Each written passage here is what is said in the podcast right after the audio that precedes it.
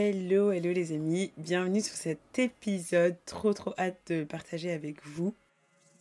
Vous avez dû le voir, pas de vous avez lu le titre, euh, je voulais parler de toujours plus. Donc assieds-toi, on va discuter sur le fait de toujours faire pas mal de choses, euh, de pas savoir se reposer, de ces gens comme moi, comme toi peut-être, euh, qui sont toujours en activité et de pourquoi finalement ce besoin, etc.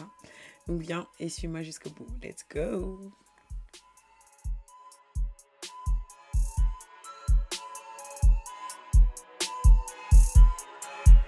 Euh, pourquoi toujours plus? En vrai de vrai, euh, c'est un thème qui, moi, m'a parlé et me concerne un petit peu beaucoup. et, euh, et, je me suis rendu compte qu'aujourd'hui, tout va assez vite et qu'on fait pas mal de choses et qu'on est finalement vite tenté de mettre en fait son énergie dans beaucoup, beaucoup de choses. et j'ai envie de dire peut-être beaucoup trop de choses. Et au final, on met notre focus sur des choses qui n'ont pas vraiment d'importance à long terme. Euh, on met notre attention, on met notre énergie sur des éléments qui n'ont pas forcément d'importance à long terme et on s'épuise. Euh, et vraiment, c'est ça, c'est que si on ne s'arrête pas pour faire le tri, euh, on va vite s'écarter de ce qui nous est nécessaire pour nous dans notre quotidien, dans ce qu'on veut faire, dans qui est-ce qu'on veut devenir, etc. Parce que on court juste après plein de choses et parfois après les, les, mauvaises choses en fait. Et je ne vais pas forcément parler de choses que je ne sais pas, mais cette tendance à faire toujours plus, moi je l'ai développée il y a quelques années et euh, je le remarque en fait de plus en plus autour de moi, dans notre génération. Et ça se voit, euh, je. Euh, je viens d'une culture où, que ce soit dans la famille, que ce soit dans l'église, que ce soit à l'école, que ce soit au travail, être quelqu'un de bien rime quelque part avec le fait d'être vu et de faire beaucoup de choses. Plus tu fais des choses, plus tu vas être vu. un peu à cette idée vraiment de plus je fais des choses, plus j'ai de la valeur. C'est totalement faux et je veux vraiment briser ça maintenant plus je fais des choses, plus j'ai de la valeur. Non, en fait, genre, non. Euh, et du coup, les, les, motivations derrière le fait de faire pas mal de choses et de faire beaucoup de choses, elles sont pas toujours mauvaises d'ailleurs. Et en fait, dans la plupart des cas, on n'a même pas l'impression de faire trop de choses. On se dit, euh, bah, c'est normal euh, que mon agenda soit rempli parce que je travaille, parce que euh, je suis à la fac, parce que je sers à l'église. Donc c'est normal que j'ai plein de trucs à faire et que j'ai pas forcément le temps pour moi. Je me reposerai dimanche après le culte, je me reposerai que samedi, etc. Et en fait, on court, on court après là des trucs. Et en fait, on court parfois après juste la mauvaise chose jusqu'à ce qu'on arrive à l'épuisement. Et ça, pour le coup, c'est un, un gros red flag, genre quand tu te sens épuisé, de se remettre en question sur qu'est-ce qui m'épuise, pourquoi je me sens épuisé. Euh, et c'est le cas notamment du burn-out. Enfin, je ne veux pas simplifier ce qu'est le burn-out, mais une des causes du burn-out, ça va résider dans la suractivité et dans le manque de repos. Euh, il y a plein d'autres causes du burn-out, mais voilà, une des causes, c'est ça, la suractivité, le manque de repos, et donc on finit par, euh, par s'épuiser. Et moi, j'ai été dans, dans, cette, dans cet état il y a quelques années où je faisais tellement, tellement de trucs que j'ai fini épuisé. Mais c'est l'épuisement où ton corps te lâche, ton corps te dit stop. Euh, honnêtement, ceux qui sont jamais arrivés à ce point, vous êtes des warriors. Parce que quand on, c'est ton corps qui te lâche, euh, que ton mental te lâche, c'est que vraiment tu es arrivé à un niveau d'épuisement qui est chaud patate. Et euh, au final, j'ai dû m'arrêter, pas de mon plein gré d'ailleurs, j'ai dû m'arrêter et me poser des questions en gros, à quoi ça m'avance de fonctionner comme ça, d'être toujours épuisé, de courir après le temps, de, courir après les activités, de courir après les choses. Pourquoi est-ce que je le fais en fait? Et euh, comprendre un peu les raisons pour lesquelles on fait pas mal de trucs, pour lesquelles on est tout le temps en activité, pour lesquelles on se repose pas. Et encore une fois, je parle pas de, euh, du fait de faire ce qui doit être fait. Je parle pas du fait que euh, tu vas au travail parce que tu dois aller au travail et peut-être que ton travail t'épuise parce que tu n'aimes pas ce que tu fais en fait. je parle vraiment de, de, de ce toujours plus où on remplit nos agendas euh, on ne laisse même pas genre 10 minutes dans nos agendas parce qu'on a ce besoin de toujours en activité, de faire toujours des trucs, d'être toujours disponible pour les gens, d'être toujours serviable, de toujours répondre aux premiers besoins. Et on respire que pour ça, au point où on se rend même pas compte qu'on respire que pour ça, sauf le jour où on est à bout de souffle en fait. Je parle vraiment de ça. Euh, si tu dois aller au travail, va au travail. En fait, faut pas dire que je t'ai dit de pas aller travailler, va au travail. Si tu dois aller à l'école, va à l'école. Euh, si tu t'es engagé à servir quelqu'un ou une association, à être bénévole, va servir en fait. Euh, mais ne le fais pas pour les mauvaises raisons. Et, et lorsqu'on regarde un peu les raisons, moi quand j'ai dû m'arrêter pour regarder ce qui me poussait à agir comme ça, ça m'a demandé beaucoup d'honnêteté. et ça nous demande beaucoup d'honnêteté. Et pourquoi je dis ça? Parce qu'en fait, c'est dur. Honnêtement, il faut qu'on arrête de se mentir.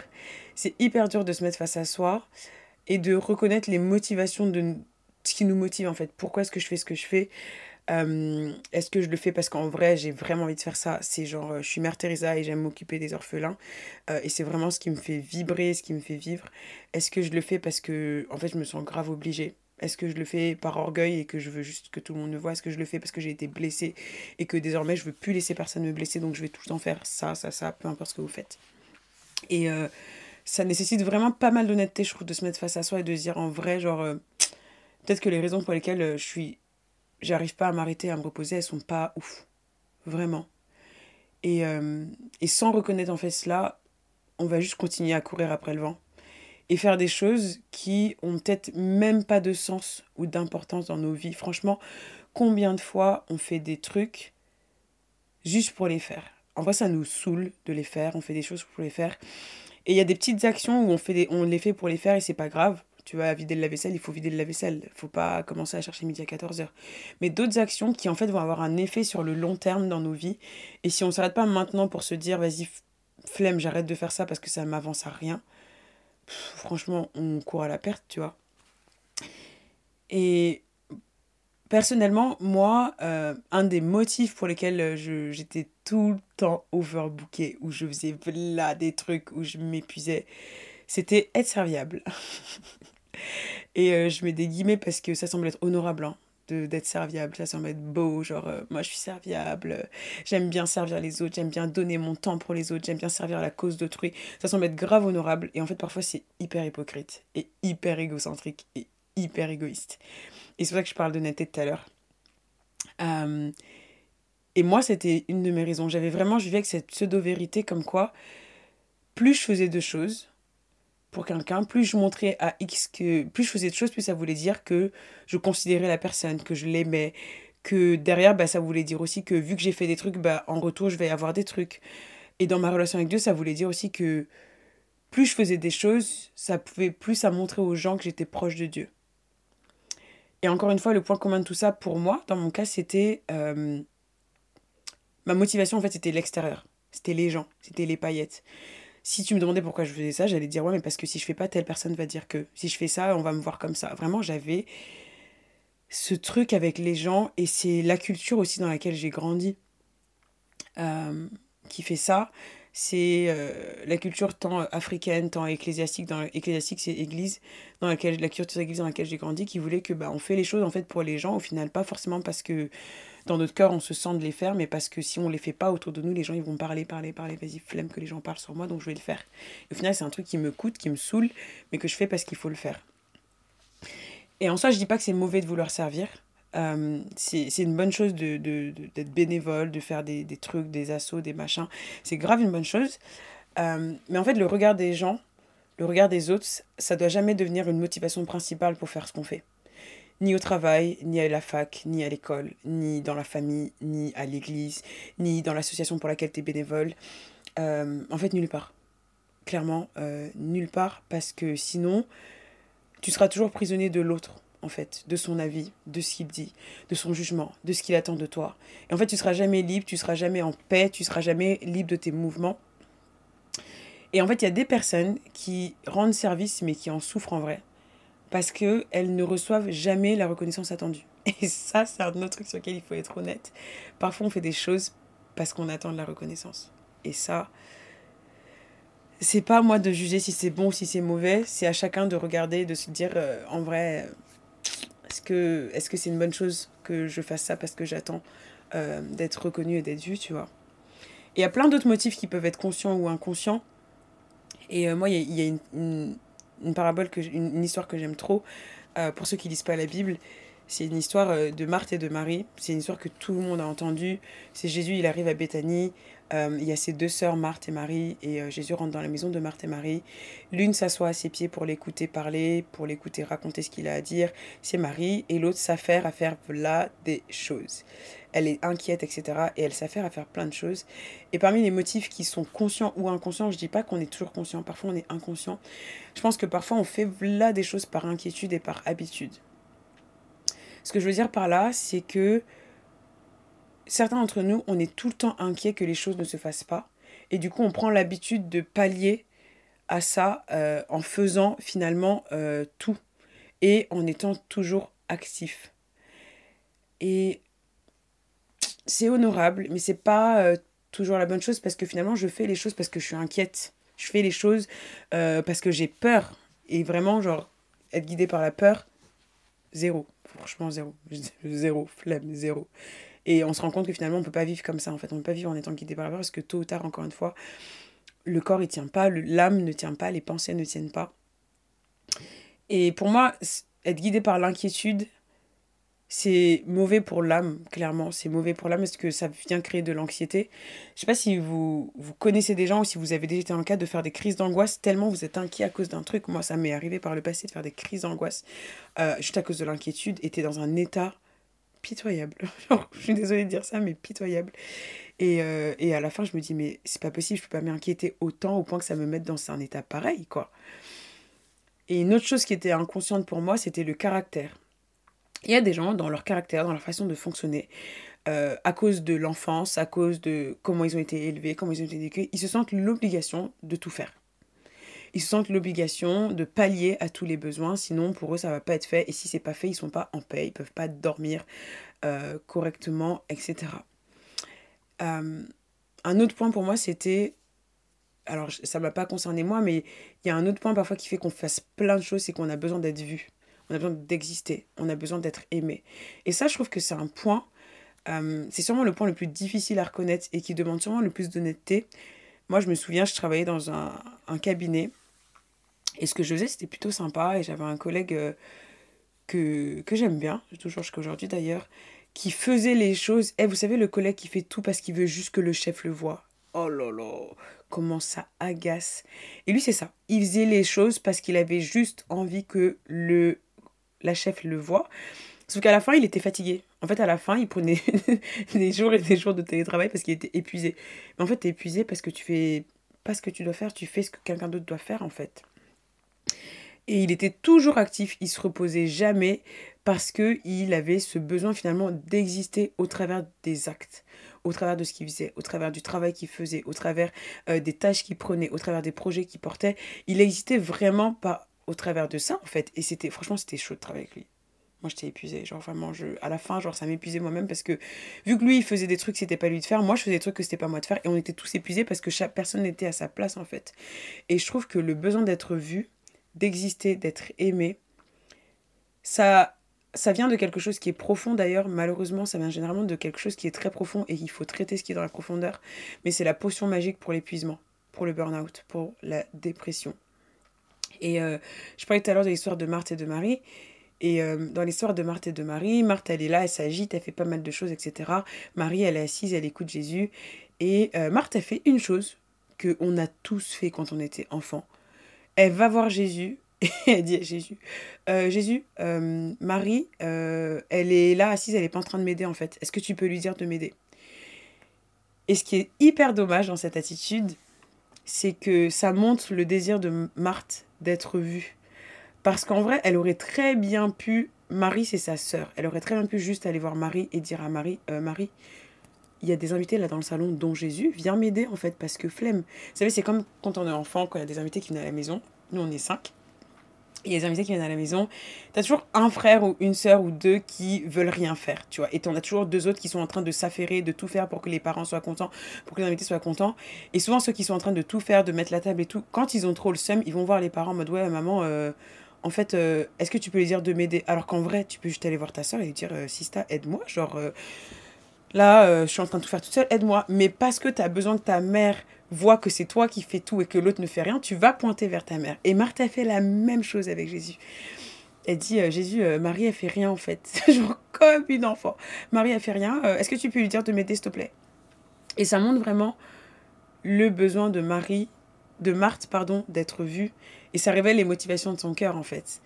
Qui peut-être au début et avant, quand elle faisait, c'était parce qu'elle voulait servir. Mais finalement, là, elle nous montre qu'elle veut que Jésus la voie. Et ce qui est exceptionnel, c'est que Jésus, il lui dit, mais Marthe, tu t'agites et tu t'inquiètes pour beaucoup de choses.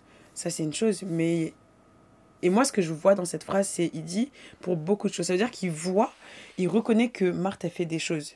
Et souvent, on a besoin, quand on fait pas mal de choses, comme je dis, c'est parce qu'on a besoin d'être reconnu, on a besoin que les gens voient. Et finalement, les gens voient en fait, mais ce qui. Mais nous, derrière, on n'a pas la bonne disposition de cœur et finalement, on va pointer les autres du doigt parce que les autres ne font pas. Juste parce qu'on a besoin d'être vu, mais t'inquiète pas, c'est parce que tu pointes les autres du doigt que ça veut dire qu'on ne te voit pas. On te voit, tu es vu, euh, ton patron, etc., etc., tu es vu et Jésus te voit. Dans ce que tu fais, il te voit, mais il dit c'est pas ça ce qui est important. Il dit pas que ce que Marthe fait, c'est inutile. Il dit juste, ce que tu fais, c'est bien, c'est peut-être pas la chose la plus importante. Point. Et il nous laissera le mystère après sur la bonne chose euh, que Marie a choisie, qui ne lui sera pas ôtée. Il ne nous dit pas ce que c'est exactement, mais voilà, il laisse le, mystère là-dessus. Euh, un autre point qui, je pense, est conscient cette fois-ci, euh, et qui touche souvent quand on est dans des milieux un peu je pense que je vais parler du milieu d'église, du milieu où on sert le Seigneur. J'aime pas parler comme ça, mais on sert le Seigneur. C'est cette notion de sacrifice. Il y a des gens qui aujourd'hui malheureusement font beaucoup de choses, et j'étais de, de ceux-là, euh, par sacrifice. Parce qu'on te dit qu'il faut sacrifier, il faut te sacrifier, il faut faire beaucoup de choses. Et du coup, tu fais beaucoup de tâches, tu fais là des activités. Euh, et en fait, ça te pèse. Alors que ça devrait être léger, ça te pèse parce que c'est pas à toi de les faire. Et vraiment, je trouve qu'il y a beaucoup à dire là-dessus, notamment dans l'Église, parce que c'est un fléau. Euh, tu as des gens qui se retrouvent finalement à faire des choses qu'ils ne doivent pas faire, qui se retrouvent à être une place qui n'est pas la leur. Honnêtement, dépose ce que tu es en train de faire si tu sais que c'est pas toi de le faire et avance. Avance, avance, avance, avance.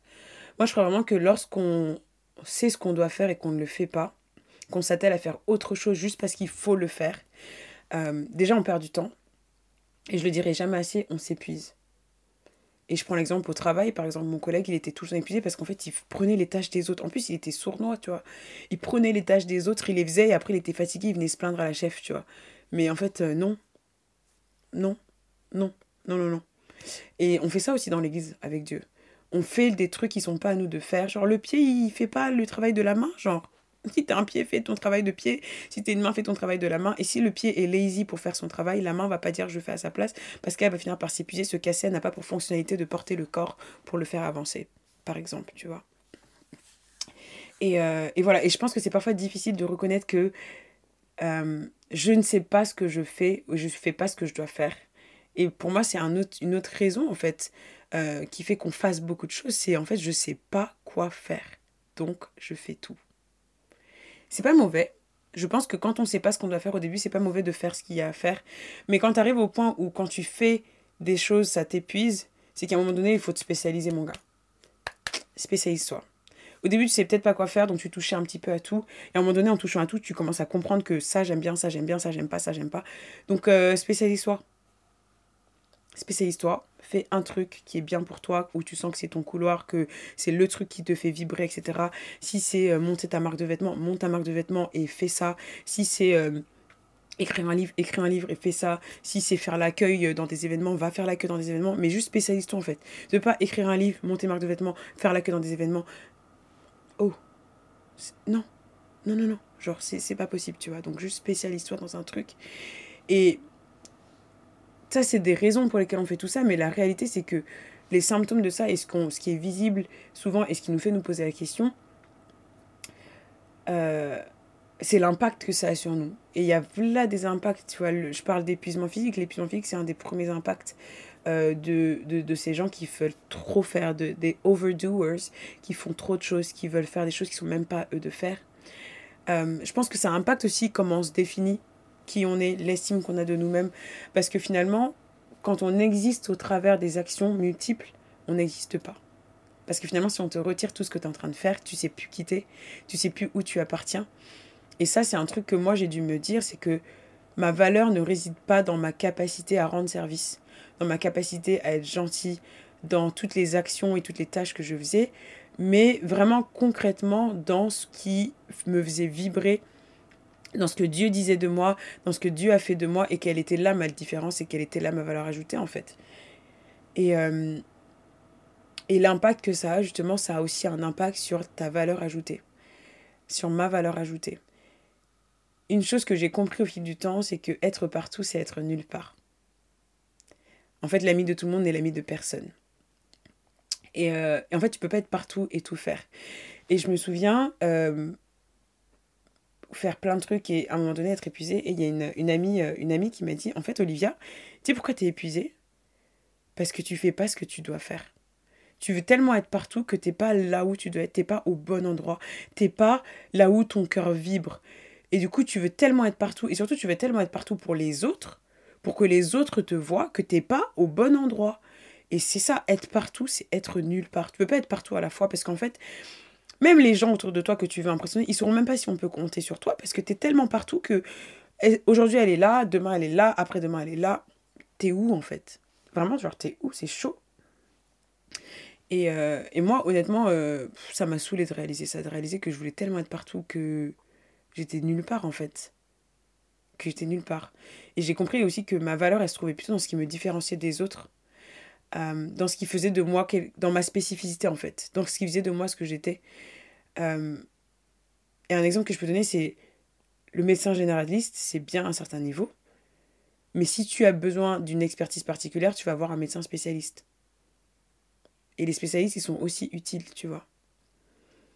Et, euh, et ouais, et moi, perso, ça m'a fait fou, c'était relou de réaliser que je voulais tellement être partout que j'étais nulle part. Tu c'est comme l'ami, celui qui veut être ami de tout le monde, il est dans tous les groupes d'amis, mais en fait, personne ne sait si on peut vraiment compter sur lui, si c'est un vrai ami ou si c'est un fake. Bah, en fait, c'est pareil. C'est vraiment pareil là. Et même dans la charge mentale, franchement, c'est chaud patate, genre, parce que je sais pas comment, je sais même pas comment on tient, je sais pas comment je tenais. C'était compliqué de tenir en, en, étant en voulant tellement partout. Mentalement, c'était dur. Et c'est pour ça aussi que, j'ai fini épuisée. Euh, mais voilà, là, ça a vraiment ces impacts-là, un impact physique. Euh, ça impacte qui on est, comment on se définit, comment on se voit, la confiance qu'on a en nous-mêmes au final. Et la valeur ajoutée qu'on a en fait. Parce que finalement, on n'a pas de valeur ajoutée. Et et en fait, pour avancer là-dessus et pour juste. Une fois que j'avais réalisé ça, genre, quel était. Pourquoi j'agissais comme ça, pourquoi je me reposais jamais, et quel était l'impact que ça avait sur moi et qu'il fallait vraiment me poser, bah, je me suis dit, euh, copine, il va falloir t'en débarrasser en fait, parce que tu peux pas continuer d'avancer comme ça. Et c'est là où je parlais de Marthe et de Marie tout à l'heure, mais Jésus dit à Marthe un truc, il lui dit une seule chose est nécessaire. Et il lui dit pas explicitement c'est quoi la bonne part. Il lui dit pas explicitement ce qui est nécessaire. Et en fait, on peut du coup imaginer pas mal de choses. Parce que Marie, elle a fait plein de trucs. Elle s'est assise, elle a écouté, elle s'est sûrement examinée, elle a été dans le repos. Donc on peut vraiment imaginer c'est quoi cette chose qui est nécessaire pour arrêter de s'agiter, arrêter d'être dans l'angoisse, arrêter d'être dans l'inquiétude et finalement faire la bonne chose et faire ce qui nous, nous fait vivre et ce qui nous fait vibrer. Euh, je pense qu'une des choses qui est bonne, c'est de se reposer. En vrai de vrai. le sabbat a été fait pour l'homme, ce que nous dit la Bible, c'est-à-dire le repos a été fait pour l'homme et pas, pas l'inverse. Et donc le repos, moi, ça a été la première étape. Bah, mon corps, il s'était arrêté de toute façon. J'avais lâché, je pouvais plus rien faire. Donc j'ai vraiment dû m'arrêter forcé, mais ça m'a fait du bien. Euh, j'ai dû aussi me remettre en question de fou. Et je parlais d'honnêteté tout à l'heure, mais c'est réel. Je trouve qu'on n'est plus assez honnête aujourd'hui. Genre vraiment, ouais, mais c'est la faute de l'autre. Ouais, mais c'est parce que l'autre, il a dit. Ouais, mais parce que tel m'avait dit de faire ça. Juste prends tes responsabilités, en fait. Reconnais que c'était pour une bonne motivation, une mauvaise motivation. Et juste arrête, accepter avance, tu vois. Et moi, ça, ça m'a piqué de fou. J'ai dû examiner mes motivations. Euh, comprendre pourquoi je faisais ce que je faisais. Euh, moi, dans l'environnement féminin dans lequel j'ai grandi, c'était beaucoup parce que j'avais envie d'être vue, j'avais envie d'être aimée, j'avais l'impression que j'existais au travers de ce que je faisais, euh, que j'existais au travers de, toutes les actions que je faisais. Et que si je faisais pas tout ça, j'existais plus, que plus personne n'allait me voir, euh, j'allais plus être importante pour qui que ce soit. Et flemme. Aujourd'hui, je dis flemme, à l'époque, ça me coûtait de fou. Mais c'était pas possible. Donc j'ai vraiment examiné les raisons, les motifs euh, et là où c'était égoïste aussi, j'ai dû bah, accepter que mes raisons étaient égoïstes et en fait me, me repentir. Défaire aussi ce qui était faux. Je parlais de cette notion de sacrifice tout à l'heure. Euh, parfois, on a une fausse notion de sacrifice qui est en fait hyper égoïste et hyper hypocrite, qui n'a rien à voir avec l'amour et avec le fait de vouloir aider autrui ou rendre service, qui a tout à voir avec le fait nous-mêmes de nous donner bonne conscience. Et genre ça, euh, non. Et j'ai aussi dû rétablir des limites assez saines avec mon environnement. Et je trouve que c'est un peu ce que Jésus dit à Marthe quand il dit Marthe, Marthe, calme-toi. Genre, tu t'agites pour beaucoup de choses. Reviens poser des limites, reviens poser des bonnes limites, reviens rétablir ce qui est euh, bien de faire, reviens rétablir ce qui est important dans tes activités et arrête celles qui sont pas importantes, concentre-toi sur ce qui est vraiment nécessaire. Et ça veut pas dire plus rien faire. Je suis pas en train de dire maintenant que tu dois plus rien faire, etc. Et que tu dois te recentrer sur toi et être égoïste euh, et ne plus te soucier des personnes autour de toi. Je dis juste que bah parfois il faut reposer les bonnes limites dans nos activités euh, parce que finalement je faisais ça, je faisais ça, je faisais ça. En vrai c'était grave inutile. Déjà personne n'avait besoin que je le fasse. Et en plus de ça, bah moi ça m'aidait pas et ça venait pas répondre à ce que Dieu me demandait de faire en fait. Donc à partir de là. Euh, à ce que Dieu me demandait de faire, à ce que mon patron me demandait de faire, à ce que ma mère m'a demandé de faire, etc. Et, euh, et ça, j'ai trouvé que c'était la, la, chose la plus difficile à faire parce que quand tu établis des nouvelles limites dans tes activités, c'est pour toi, mais la personne en face doit aussi comprendre tes nouvelles limites, les accepter et les respecter. Et du coup, toi, tu dois tenir ferme dans ça. Euh, c'est comme, euh, je prends l'exemple du travail parce que malheureusement, on passe 5 jours sur 7 au, au travail. Euh, quand tu as tellement eu l'habitude d'accepter tous les projets qu'on te donnait de faire, le jour où tu dis non, il faut un peu de temps pour que ton patron, ton manager comprenne que comprenne et, et arrête de venir te donner toutes les choses à faire que personne ne veut faire. Tu vois? Parce que tu avais tellement l'habitude de les accepter et de tout faire, quand on de dire oui à tout, qu'ils ont eu l'habitude que tu dises oui à tout. Donc ils doivent eux aussi se réadapter sur le fait que, ah, bah peut-être qu'elle dira pas oui, peut-être qu'elle dira non. C'est pas mauvais, c'est une bonne chose d'ailleurs, je pense, mais c'est une réalité. Et là-dessus, euh, il faut tenir ferme, il faut accepter de, pendant quelques temps, peut-être se mettre quelques personnes à dos et, et, juste avancer. Et peut-être être mal à l'aise aussi parce que tu as tellement eu l'habitude de fonctionner comme ça que tu dois te réhabituer et te redonner des habitudes qui sont saines et réécouter la bonne voix, euh, la bonne voix qui te parle. Dans mon cas, dans notre cas, c'est Dieu, mais réécouter la, bonne personne, la bonne voix, et pas juste les gens, les gens, les gens, les gens, mais juste écouter Dieu. Et, euh, et peut-être changer aussi mon mindset, changer le mindset qu'on a. Faire beaucoup de choses, ça ne veut pas dire que tu es une personne honorable et considérable. Euh, c'est un peu la règle de, en fait, la qualité plus que la quantité. C'est ça qui compte. Est-ce que ce que tu fais, c'est un réel impact ou est-ce que ce que tu fais, en vrai, demain, si ça disparaît, les gens vont dire, bon, bah, dommage. Donc c'est une réalité, ça, je trouve. Et fun fact, on peut être occupé à faire les mauvaises choses. Ouais, on peut être occupé à faire les mauvaises choses. Et je le dis une troisième fois, on peut être occupé à faire les mauvaises choses. Tant de personnes sont occupées à faire les mauvaises choses. C'est ce que me disait cette amie quand elle me disait T'es fatiguée parce que tu fais pas ce que tu es censé faire. Tu fais plein de choses et c'est ce que Marthe faisait. Hein. Marthe, dans l'histoire de Jésus, elle faisait beaucoup de choses mais elle faisait pas la bonne chose. Elle faisait pas les bonnes choses. Ça veut pas dire que euh, il faut pas vider la vaisselle, tu vois, la vaisselle il doit être vidé. Mais peut-être que c'est pas ta priorité numéro un sur la liste de choses que tu dois faire. Peut-être qu'il y a plus que tu dois faire, il y a mieux à faire. Être occupé avec les mauvaises choses, c'est vraiment genre euh, ne pas prioriser ce qui est vital. Je pense que c'est ça. Euh, ne pas prioriser ce qui est vital et faire déjà ce qui est même pas naturel pour toi, tu vois. Quand tu fais quelque chose qui est pas naturel pour toi, qui vient pas entre guillemets facilement, qui ne vient pas d'une bonne motivation et qui te coûte. Il y a des gens ils font des trucs après ils viennent te dire "Ouais, mais j'ai fait ça la dernière fois, nanana." Eh eh. eh. Moi, je t'ai pas envoyé hein.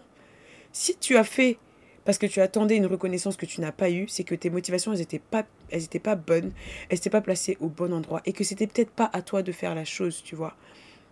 Et, quand tu fais quelque chose que c'est pas toi de faire et que tu fais pour une mauvaise motivation, en fait, tout va sembler te coûter.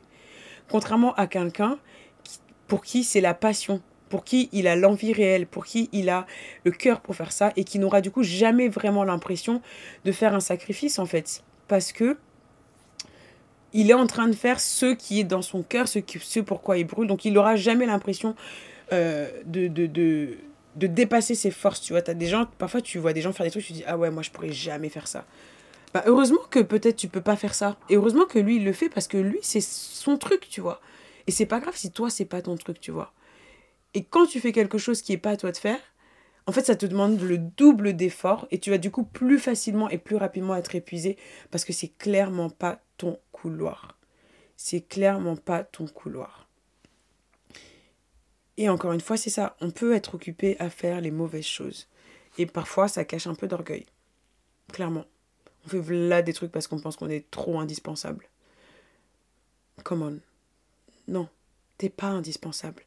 On peut faire avec toi, mais on préférait faire là où tu es nécessaire et laisser la place à celui qui est nécessaire. Et donc ça, je pense que c'est tellement important, apprendre à mettre son énergie au bon endroit. Et c'est vraiment pas simple quand on a tendance à vouloir plaire aux autres, quand on a tendance à vouloir combler les vides. Mais c'est important, je pense, de comprendre que, en fait, parfois, on n'est pas la personne la mieux équipée pour répondre à un besoin. Ça pique. Ça pique de ouf. Euh, et du coup, tu vois, on remplit les vides de façon hyper maladroite, mal faite. Euh, on ne laisse pas le temps à l'autre de venir faire ce qui est de sa responsabilité. Donc on fait un travail, on fait un double travail en fait. Et ouais, et c'est vraiment pas simple. C'est vraiment, vraiment pas simple. Euh, et encore une fois, je parle pas de ceux qui font beaucoup de choses parce que la saison, le temps dans lequel ils sont, genre tu es en train de monter une boîte, tu es le seul employé, du coup tu dois tout faire. Je parle pas de ça. Je parle vraiment de, ces personnes qui peuvent pas s'arrêter, qui veulent tout combler, tout faire, tout prendre à cœur, tout garder pour eux, etc., etc., etc., tu vois. Tu veux peindre ta maison, t'es pas peintre, genre, tu sais pas peindre la maison, laisse le peintre peindre la maison, toi ça va te libérer du temps pour être là où tu dois être également, tu vois. Donc vraiment, remettons-nous à notre place et laissons les autres être à leur place. Euh, moi, je crois vraiment que c'est hyper, hyper important et que garder en fait son cœur en étant là où Dieu nous demande d'être, c'est trop important. C'est plus important d'être là où tu dois être que d'être là où tu veux être. Tu vois, je sais pas si vous voyez la nuance. Parfois on veut être à X endroit, mais c'est pas là que tu dois être. Là tout de suite, je vous avoue, j'aimerais trop aller à Bora Bora. Je parlais de ça à un copain tout à l'heure. Je veux trop être à Bora Bora. Mais c'est pas là où je dois être tout de suite. Genre, je vais aller faire quoi à Bora Bora? J'ai d'autres choses que je dois faire qui sont plus importantes et plus prioritaires maintenant que euh, d'aller à Bora Bora. Donc, euh, donc voilà. Après, il y, a une chose à noter quand même, c'est il y a des personnes à qui... Il y a des personnes qui ont la capacité de faire beaucoup de choses, de faire plusieurs choses à la fois, à qui Dieu a donné ce, ce, don, cette capacité d'être sur plusieurs fronts en même temps. Et pour ça, quand c'est le cas, bah, vous avez également la force de les faire et ça ne vous épuise pas en fait. Et ça, c'est une bénédiction, c'est très bien pour vous. Et si vous savez que vous avez la capacité de faire plusieurs choses, faites-les. Mais faites ce que vous avez la capacité de faire. Ne faites pas ce que vous ne devez pas faire, en fait. Donc même là, veillez à avoir la bonne motivation, la bonne disposition de cœur et à être où Dieu vous a demandé d'être. Veillez aussi sur votre corps. Je m'arrête là, je vous laisse la réflexion. Et euh, j'aimerais trop entendre vos retours, donc n'hésitez pas à les partager euh, avec moi. Je vous aime. Je prie que Dieu se révèle vraiment à vous et je vous dis à très vite. Ciao